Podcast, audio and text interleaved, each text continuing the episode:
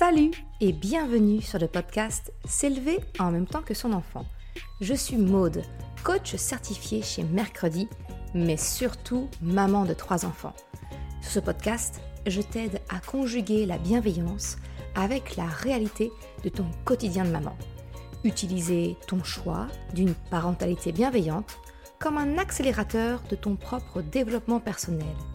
T'aider à changer de regard sur les situations que tu vis avec ton enfant pour t'en servir, pour grandir et apprendre sur toi. Eh salut Je suis contente de te retrouver pour cette nouvelle année. Aujourd'hui, c'est le premier épisode de 2023 de cette saison 3 du podcast S'élever en même temps que son enfant. Alors, tu es très probablement dans la digestion des fêtes de fin d'année, peut-être même t'apprêtes-tu à attaquer la galette des rois, mais tu le sais, chaque nouvelle année, il y a ce qu'on appelle ces fameuses nouvelles résolutions, les bonnes résolutions.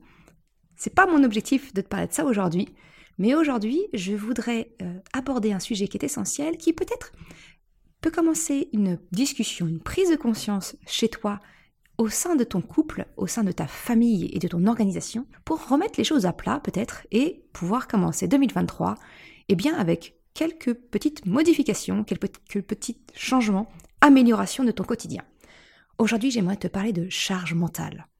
Comment en discuter dans ton couple Et pour ça, eh bien, j'ai la chance que Marie Vialaré, du collectif Ta pensée A, a accepté cette interview pour nous partager justement un petit peu eh bien, son point de vue, sa définition de tout ce qui concerne la charge domestique, la charge mentale, comment différencier les deux, qu'est-ce que ça signifie au sein de son couple et eh bien comment commencer en tout cas à faire prendre conscience des choses, peut-être toi-même à prendre conscience de certaines choses pour pouvoir eh bien avancer. Tu le sais, je suis intimement persuadée que tout changement, tout passage à l'action commence déjà par une prise de conscience. Eh bien, c'est ce que je te propose aujourd'hui avec Marie.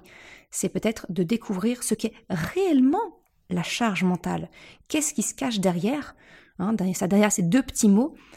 Mieux comprendre pour pouvoir mieux l'appréhender et peut-être mieux en discuter au sein de ton couple. J'ai souhaité interviewer Marie parce que elle fait partie du collectif Ta et c'est un compte Instagram. Alors, tu trouveras tous les liens en description de l'épisode, comme d'habitude. Ce collectif, pour moi, il a commencé à m'ouvrir les yeux, justement à comprendre, eh bien, comment fonctionnait mon couple, parce que peut-être que toi aussi, tu es tombé, comme moi, dans le piège du comptage de points. Hein, bah oui, mais moi j'ai fait à manger. Ah, mais moi j'ai fait le linge. Bah oui, mais moi j'ai été chercher euh, notre enfant à la crèche. Oui, tout ça c'est stérile.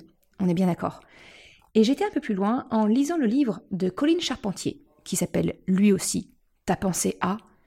Et là, ça a été une révélation pour moi de comprendre vraiment ce qu'est la réelle définition de la charge mentale, la différencier de la charge domestique. Et c'est ce que je te propose, un avant-goût, dans l'interview que j'ai eue avec Marie du collectif Ta pensée à. Je te souhaite une très bonne écoute. Bonjour Marie et merci beaucoup d'avoir accepté euh, ma proposition d'interview sur le podcast. Ben bonjour à toi, merci. Super. Est-ce que je peux te laisser bah, peut-être te présenter et euh, bah, présenter le, le, collectif Ta pensée à oui, bien sûr. Donc euh, moi je suis Marie Vialaré, je suis militante féministe et membre euh, du collectif Ta Pensée Donc le collectif Ta Pensée c'est avant tout un compte Instagram et c'est euh, un groupe de personnes qui se donnent pour but de visibiliser toutes les problématiques qui sont liées à la charge mentale. Et on fait ça par le biais de témoignages qui sont publiés chaque semaine sur notre compte, compte Instagram Ta Pensée Voilà, donc notre objectif hein, principal c'est vraiment de visibiliser la parole des femmes sur, sur le sujet pour mettre en avant le fait que le partage des tâches ménagères et de la charge mentale est genré déséquilibré et que ce déséquilibre est, systémique. Mmh. Et alors, ça, on est, ça, on est bien d'accord, c'est qu'effectivement, bah, la prise de conscience qui peut ensuite aboutir à une, une mise en action et un peu plus d'équité dans le partage. C'est ça. ça serait quand même pas mal. C'est vrai que la charge mentale, pour moi, c'est un sujet où j'y suis venue, euh, j'y suis doucement, on va dire, au fur et à mesure de ma, progression. J'y ai emmené aussi mon conjoint. on se déconstruit tous, les deux, alors certes à des vitesses différentes. Et pour moi, tout part effectivement de, bah, de la prise de conscience, parce que c'est quelque chose, la charge mentale, pour moi, c'est vraiment quelque chose qu'on commence vraiment à en entendre parler. Le mot est assez utilisé, je vais dire très, peut-être pas tout à fait, mais en tout cas assez, euh, assez répandu. Mais derrière ces deux petits mots charge mentale, pour moi, en fait, il y a, quand j'ai commencé à, creuser un petit peu la question, notamment avec euh, votre compte Instagram, Ta pensée A, et le livre de Colline sur euh, Ta pensée A, ça m'a beaucoup aidé et c'est ce que j'aimerais bien qu'on fasse aujourd'hui avec toi si tu es OK là-dessus. Bah, tout d'abord, définir c'est quoi cette fameuse charge mentale Qu'est-ce qui, qu'est-ce qui se cache derrière? Parce que sans réelle connaissance, pour moi, c'est compliqué de passer à l'action et d'arriver à déconstruire, de mettre des choses en place. Alors, pour toi, ce serait quoi cette définition de la charge mentale? Ben, tout à fait, tu as raison, c'est très important de le définir. Et donc la charge mentale, c'est... Alors nous, déjà, je vais juste clarifier une petite chose avant, c'est que nous, au collectif, on s'intéresse à la charge mentale dans le cadre du couple hétérosexuel. Donc c'est vraiment euh, ça qui nous intéresse ici. Et la charge mmh mentale, donc, c'est l'ensemble des pensées, c'est pas quelque chose de palpable, quoi, c'est l'ensemble des pensées qui planifient et gèrent la sphère domestique. Donc c'est pas la répartition des tâches domestiques au sein du couple entre l'homme et la femme, ou entre les deux personnes qui constituent le couple, mais c'est vraiment qui est-ce qui pense l'organisation des besoins du foyer, la gestion du temps, du couple et de la famille. Donc, euh, par exemple, ça va pas être préparer le repas pour ce soir, mais ça va être euh, réfléchir au menu, prévoir quand est-ce qu'il faut aller faire les courses en conséquence. Euh, au moment où je suis devant les rayons, je sais ce que j'ai déjà à la maison et ce qu'il faut que j'achète, en quelle quantité, parce que on est deux ou trois dans la famille, etc. Voilà. Donc, pour donner peut-être quelques exemples de témoignages qu'on a, la charge mentale, c'est quand je suis au travail et que je pense à tout ce que j'ai à faire chez moi, par exemple. La charge mentale, c'est répondre tous les jours à la question qu'est-ce qu'on va manger ce soir? Ou encore la charge mentale, c'est quand ben, mon conjoint, pour une fois, est allé amener l'enfant, notre enfant chez le pédiatre, mais en plein milieu du rendez-vous, il m'appelle parce qu'il ne connaît pas les vaccins et tout ce qu'il y a à mettre à jour. En fait, c'est tout l'à côté, en fait. C'est ça, c'est un travail, c'est un travail vraiment invisible, en fait, hein, le, travail de la charge mentale. C'est toutes ces pensées qui sont nécessaires puisque bah, il faut bien penser à faire ses lessives parce que sinon on va se retrouver sans, chaussettes ou c'est des choses qui sont essentielles mais qui sont invisibles et qui sont du coup très souvent peu considérées et pas considérées comme véritablement une part du travail domestique. Et finalement, c'est pour moi une des grandes révélations dans ce qui se cache derrière la, charge mentale, c'est qu'effectivement, le distinguo entre la charge mentale, qui est effectivement toute la, prévision, c'est l'aspect vraiment mental, c'est le cerveau qui, qui, mouline, hein, le, petit, le petit hamster dans sa roue, et d'un autre côté, la charge domestique, qui est la réalisation, le faire. Et souvent, de ce que je constate, en tout cas dans mon propre couple et euh, aussi dans le, couple des parents, des, mamans que, j'accompagne, c'est finalement on tombe dans le jeu vicieux et, improductif du comptage de points.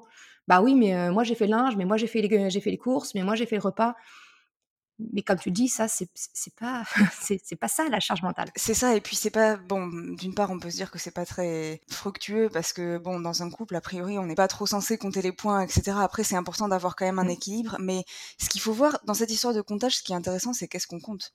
Parce que si moi, mon mari me dit, ah oui, mais hier, j'ai fait le repas, mais que il a fait le repas et toutes les deux minutes, il m'a demandé où était tel truc, est-ce qu'on a tel truc, ah non, on n'a plus de farine, donc tu peux utiliser ça à la place, et où est-ce qu'on a rangé ci et ça, ben en fait, finalement, j'ai fait aussi. J'étais pas tranquille à regarder un film ou à lire un livre ou à faire autre chose à, travailler pour moi. Euh, voilà, donc faut voir ce qu'on compte aussi. Et c'est pour ça que quand on parle de répartition des tâches, euh, nous, ce qui nous tient vraiment à cœur et ce qu'on aimerait euh, que les couples et les gens aillent, vers ça, c'est quand on, essaie de se répartir les tâches au sein d'un couple, c'est qu'il faut répartir aussi la charge mentale qui va avec. C'est-à-dire que quand on s'engage à faire une tâche, bon, je m'engage à faire les lessives, cette semaine, et ben je m'engage à, faire tout du de A à Z. Donc c'est-à-dire s'il manque du produit, j'irai en racheter pour pas qu'on soit en rade. Je m'engage aussi à checker un peu toutes les affaires des uns et des autres pour m'assurer que personne manque de rien, etc.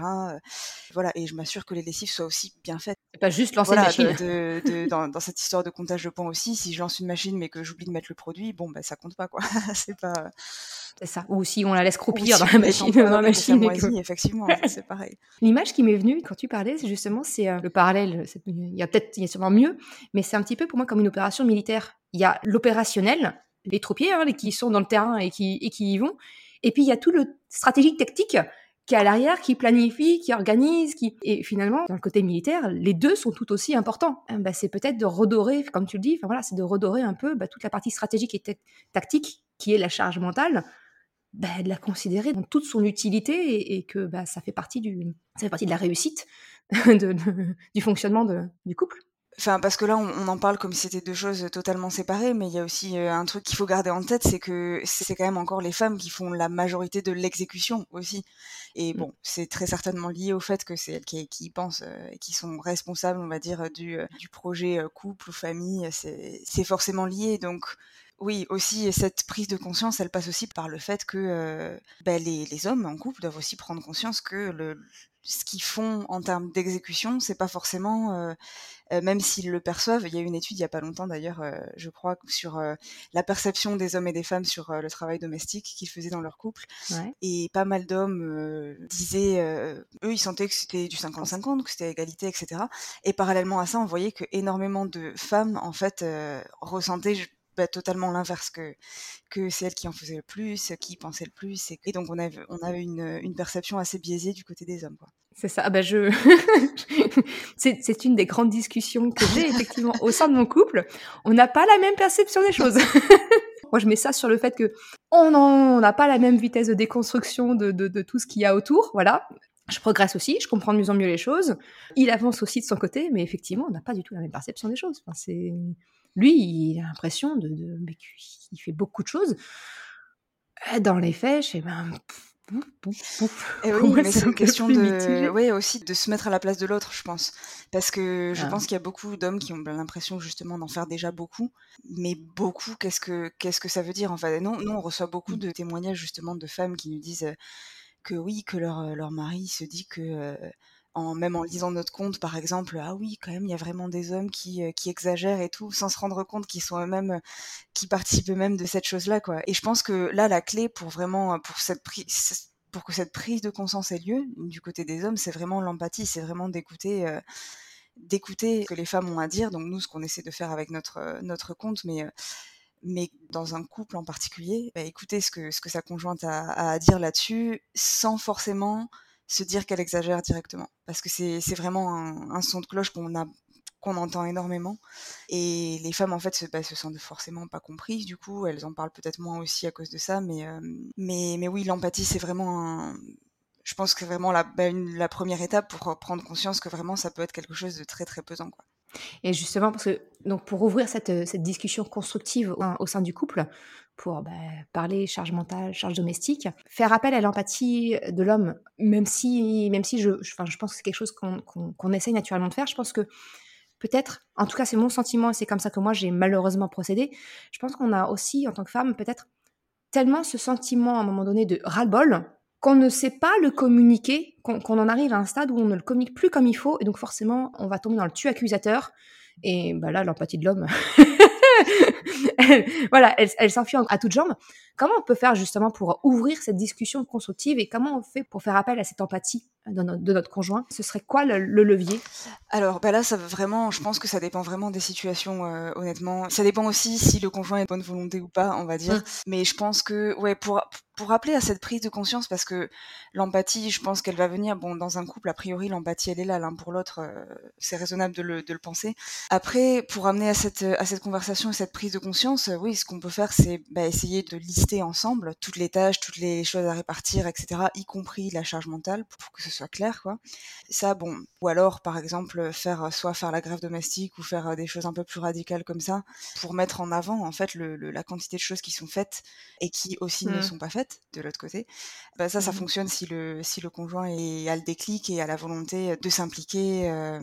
voilà, ce qui n'est pas forcément toujours simple. Je sais que nous, on a beaucoup de, de témoignages de femmes qui essaient justement d'amorcer ces discussions et qui se heurte un peu à un mur euh, de l'autre côté. Si je peux me permettre, tu vois, de, de, de partager un peu, en tout cas, mon, vécu, notre cheminement. Je sais que quand j'y suis allée en frontal, bah, clairement, il s'est juste renfermé dans sa caverne et euh, euh, la discussion n'est pas possible. Une des choses qui a permis de commencer à, échanger, c'est que finalement, je lui ai demandé, j'ai dit, OK, on a voulu faire justement, on, était tombé dans le piège du, comptage de points. J'ai dit, mais ok, vas-y, on, note, on inscrit tout ce qu'on pense qu'il y a à faire Sauf que moi, ma feuille à 4, bah, je l'ai remplie recto verso. Lui, il a rempli un, demi à 4, une face, parce qu'effectivement, toutes les réflexions autour, il les avait pas. Et cette différence, bah, du coup, elle était factuelle, si tu veux. Il voyait bien que j'avais beaucoup plus de choses en tête que lui. Alors, certaines choses, il a, voilà, naturellement qu'il a remis en question, disant, mais ça, il n'y en a pas besoin.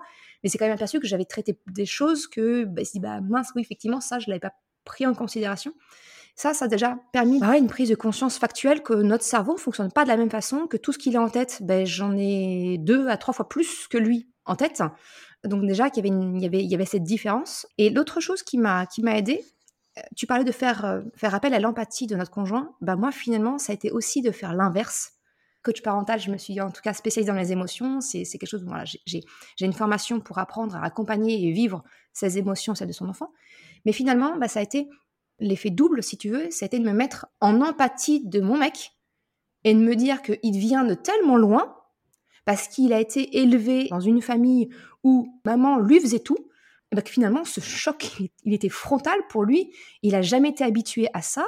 Bah, je me suis mise dans une position, bah, moi, d'empathie, de dire, bah, il faut que tu sortes de là, mon coco, qui réalise qu'effectivement, il n'a pas été élevé comme ça et que le choc, il était vraiment violent pour lui de cette prise de conscience, de dire, mais ce que je pensais faire, euh, finalement, bah, je, ne fais que la partie euh, euh, émergée de l'iceberg et il y a toute la partie immergée.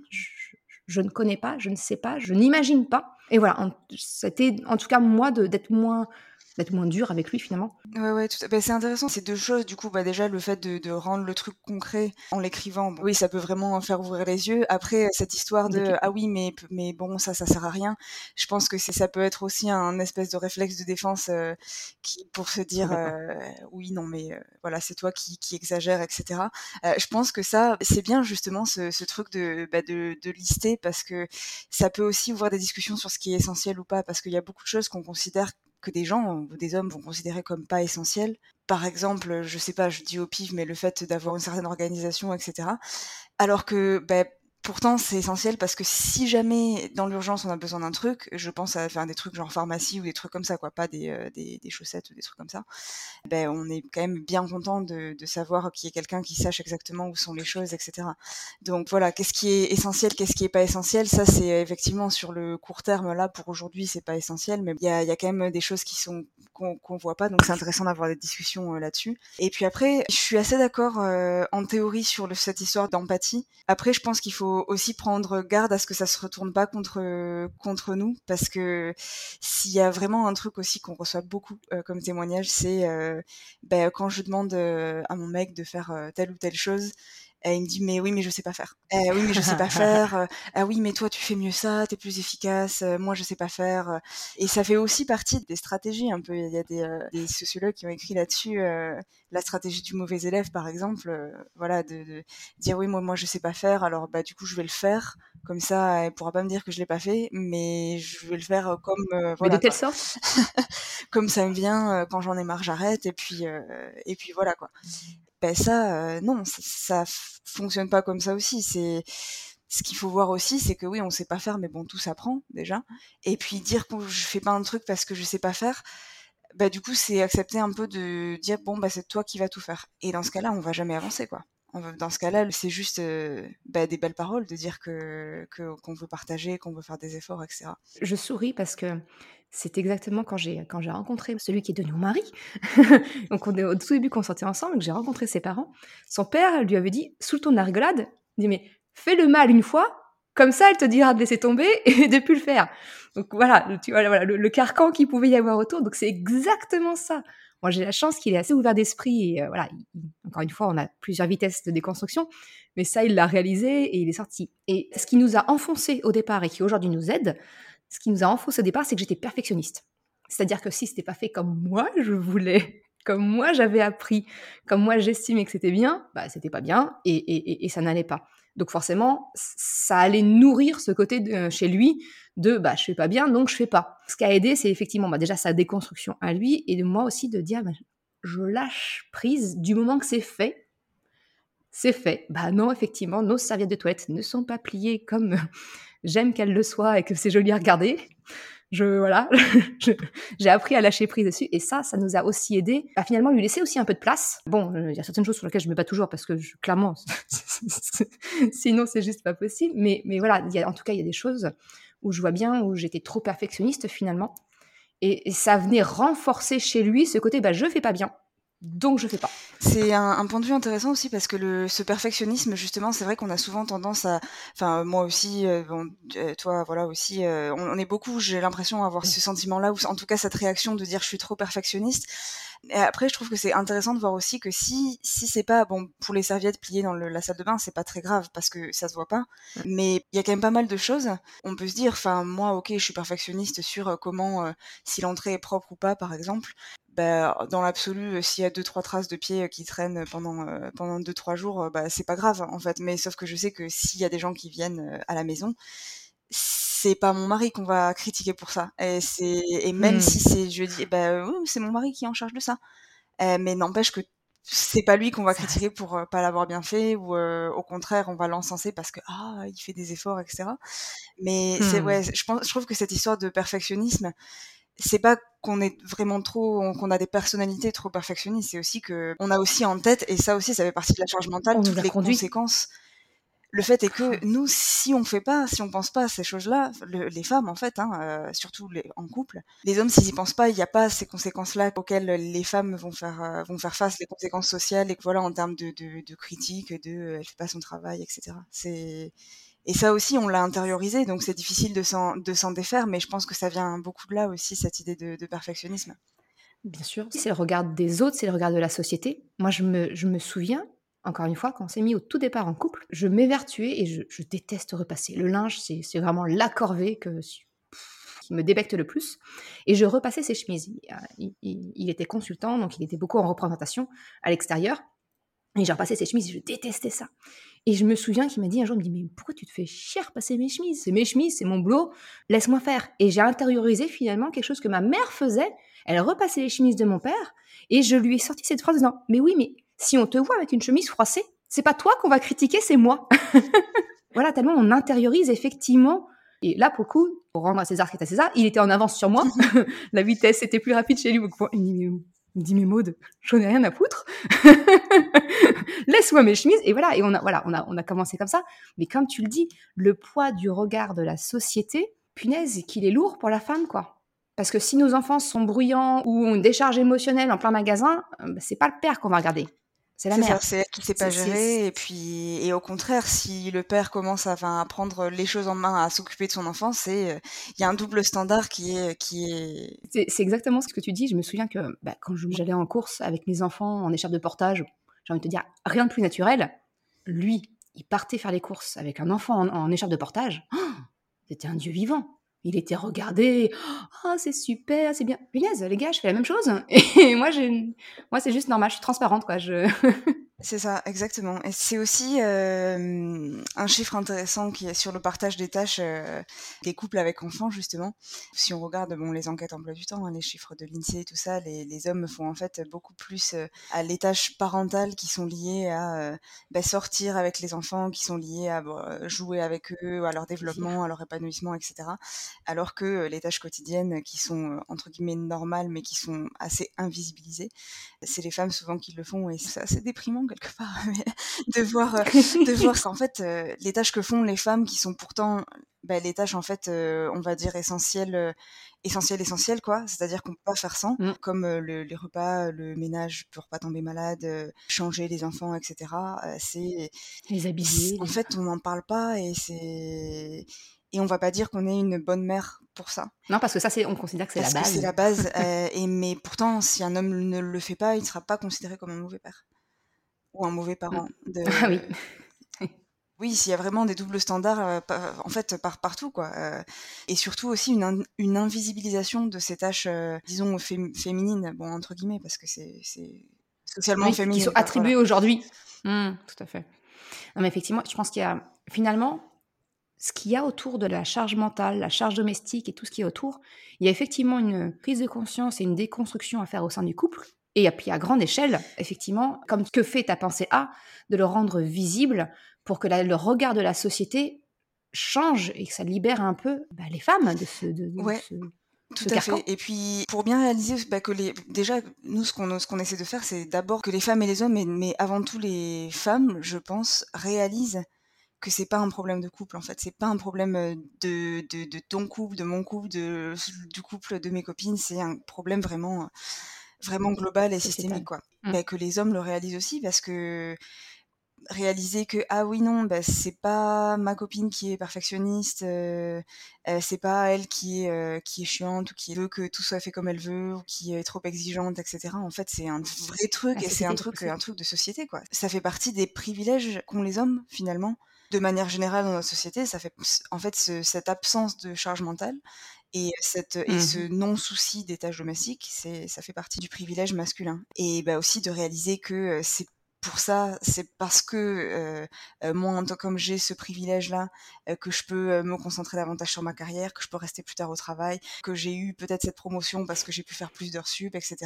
Mmh. Que aussi, bah, je peux aller sortir avec mes collègues après le travail parce que j'ai pas ce, ce, stress de me dire ah oui mais mes enfants rentrent à telle heure, il y a la nounou jusqu'à telle heure, etc. Il faut que le repas soit prêt et tout en fait, euh, une part de ça, c'est non seulement réaliser les souffrances potentielles que ça peut engendrer chez sa conjointe, mais aussi réaliser tout bah, le, déséquilibre qui peut y avoir au niveau plus global, quoi, dans la vie plus, plus généralement, du fait que le travail domestique soit invisibilisé, déconsidéré, non rémunéré aussi, et ça crée un, fossé euh, bah, entre les hommes et les femmes dans un couple en particulier, mais euh, d'un niveau plus global aussi. D'une façon générale. Mais je trouve ça, je trouve ça super intéressant ce que tu dis, c'est qu'effectivement, c'est peut-être de sortir un petit peu notre tête du guidon, de notre couple en tout cas, de se rendre compte que c'est pas, comme tu le dis, c'est pas qu'une question de moi comment je suis, de, mon mec comment il est. C'est finalement tous les deux prendre conscience que bah, le problème, il est beaucoup plus large, il est au niveau sociétal. Alors effectivement, la prise de conscience, on en a parlé, c'est quelques petits trucs pour essayer de déclencher le déclic, pour ouvrir les yeux, mais on a besoin, on a besoin des hommes également qu'ils ouvrent les yeux dessus pour faire bouger ce fameux regard beaucoup plus large, pour que toute cette dynamique se mette en marche, on arrive à sortir un peu de ce, ouais, ce carcan. C'est ça, et puis sortir aussi de la vision un petit peu juste des tâches ménagères. Parce que, bah, comme on le disait justement, c'est ça a des conséquences en fait, tout ça plus global. Par exemple, euh, quand euh, à l'arrivée du, du, premier enfant, enfin même, de, alors de manière générale, les femmes par semaine passent, euh, genre j'ai plus les chiffres exacts en tête, mais je crois que c'est 27 minutes de moins par semaine que les hommes.